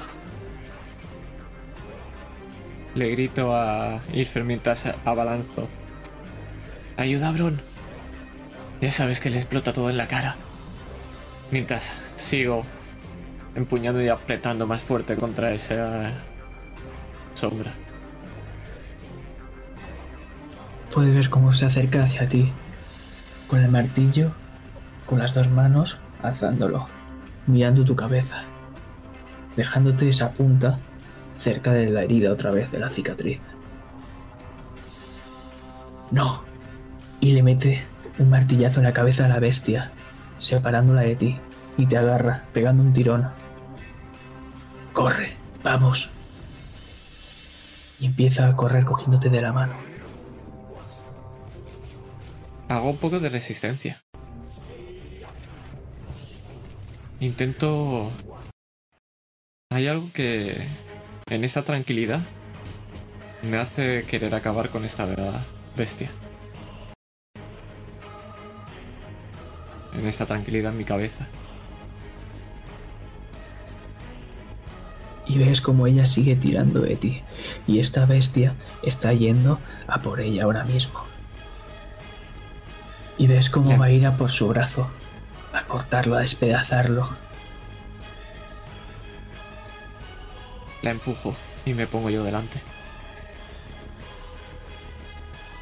Ves cómo ella cae al suelo. Pero Crevan, ¿qué estás haciendo? La antorcha se ha apagado. Con la carrera no he podido mantenerla. Y ahora mismo estoy rodeado de todos esos barriles de pólvora y estoy abriendo mucho los ojos. Intento avivar la llama, soplo, pero es inútil. Siquiera tocando la flauta. Echo mano a mi collar. Y vuela, rompiendo la cuerda, el oro negro en forma de sol. Lo agarro y del bolsillo de la chaqueta cojo un trozo de yesca. Vamos a saltar por los aires. Y ves la niña cómo cae en toda la pólvora. ¿Está bien, señor? Aprieto los dientes. Tengo una nueva capa. Hago contacto. Y el bosque explota en fuego blanco.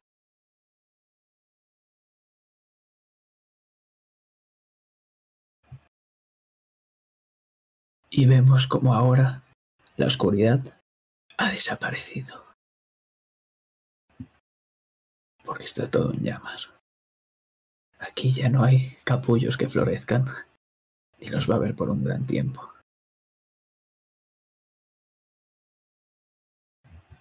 La niña se te queda mirando. Crevan. Y te toca ese brazo, lleno de heridas de garras.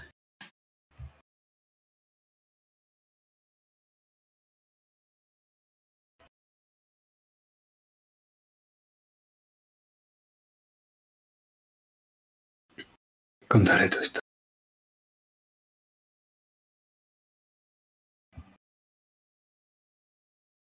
Y cierra los ojos. Mientras vemos a Ilfer, cómo está tumbada junto a ti, Victoria. Sin responder.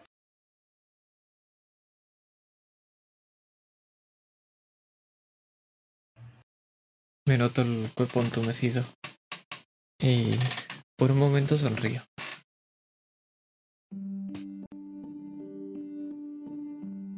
Pero cuando veo que no se mueve,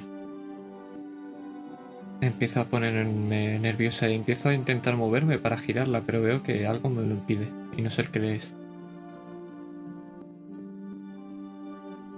Alzo mi brazo izquierdo para girarla, cogerla del hombro y ver si está bien. Y cuando lo hago veo que está completamente cercenado. Y veo como chorrea la sangre. Y cae encima de Ilfer.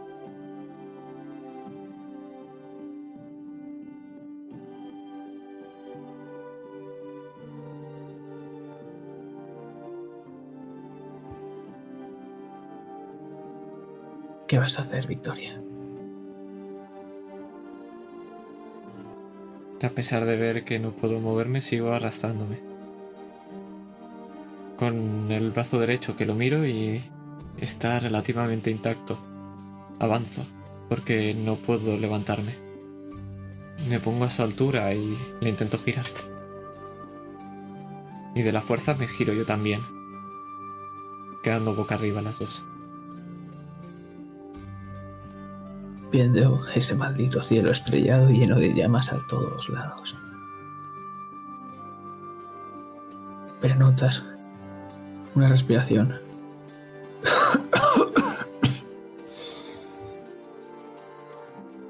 Lentamente abre los ojos.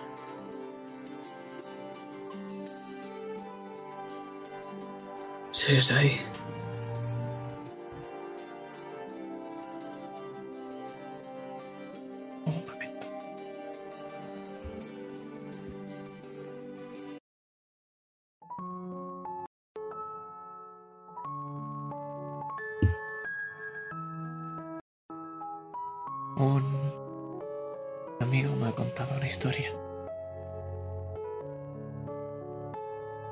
Sobre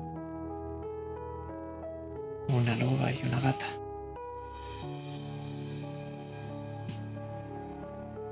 Habían unos cazadores, pero creo que era la gata la que los traía. Y acababa con machacando a la loba y a todo el bosque.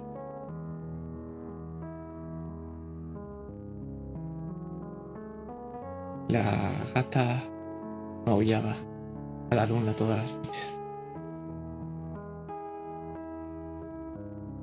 Aullaba a la loba, aunque sabía que no podía volver a verla. Hasta que la encontró.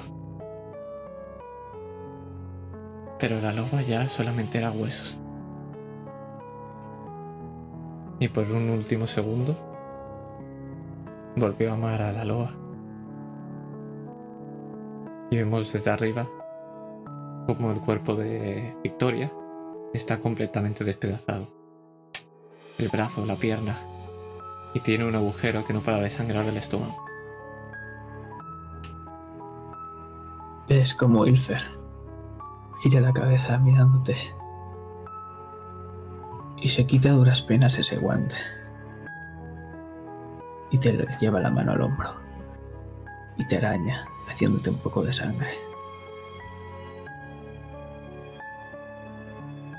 A mí también me han contado bastantes historias hoy. Pero la que más me gusta es una en la que estoy en el mar, en la playa, junto a la persona que quiero y junto a mi familia.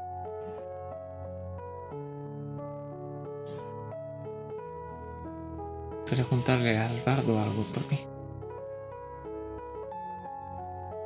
Es que... Sí, al final del todo. Si recordamos esa historia, ellas siguen juntas. Si para él siguen juntas.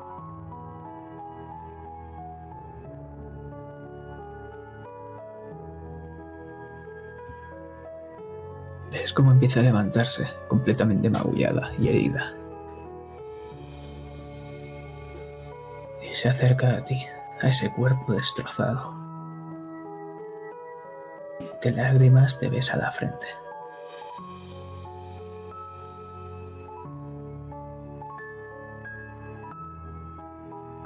Te prometo que iré a la playa. Y seremos felices. Tuyo los demás. Pero los ojos ya no se mueven. Está completamente inmóvil mirando al cielo.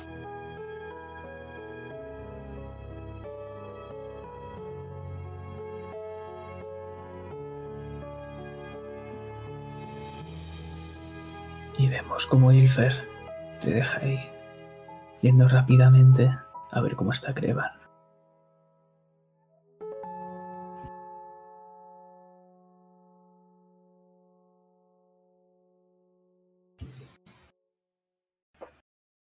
Te gira y quita esa capa de entre tú y esa niña. ¿Cómo encontramos a Crevan? Lleno de hollín. Pues a la capa hay algo que se ha filtrado. Pero lo ha protegido. No tiene una maldita quemadura. Es imposible, es improbable. Pero así está. Tiene los ojos abiertos y está llorando. Pero cuando le quiten la capa de encima, recuerda su instrumento más preciado. Recupera la compostura y mira.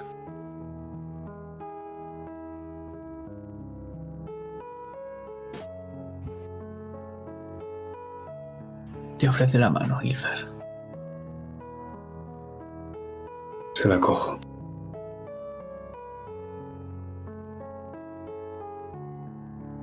Gracias. Gracias a ti. Porque por fin voy a poder cumplir mi sueño e ir a la playa.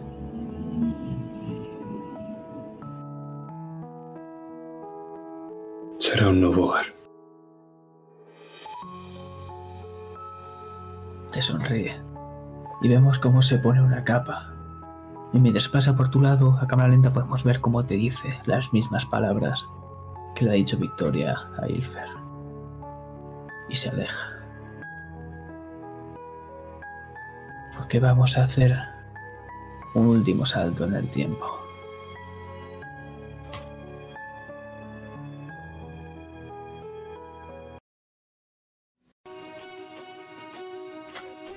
Porque vemos a los soldados fe- festejar la victoria.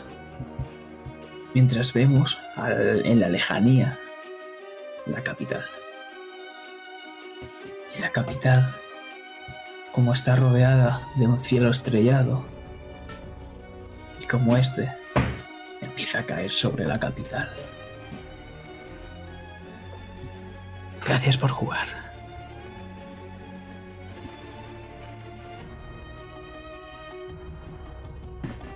Pues como siempre, muchísimas gracias a los panas Master y Jack haciendo de Crevan por acompañarme en esta bonita exploración. Y dinos Master, ¿qué tenemos que hacer? ¿Qué hay que hacer? Dentro otro.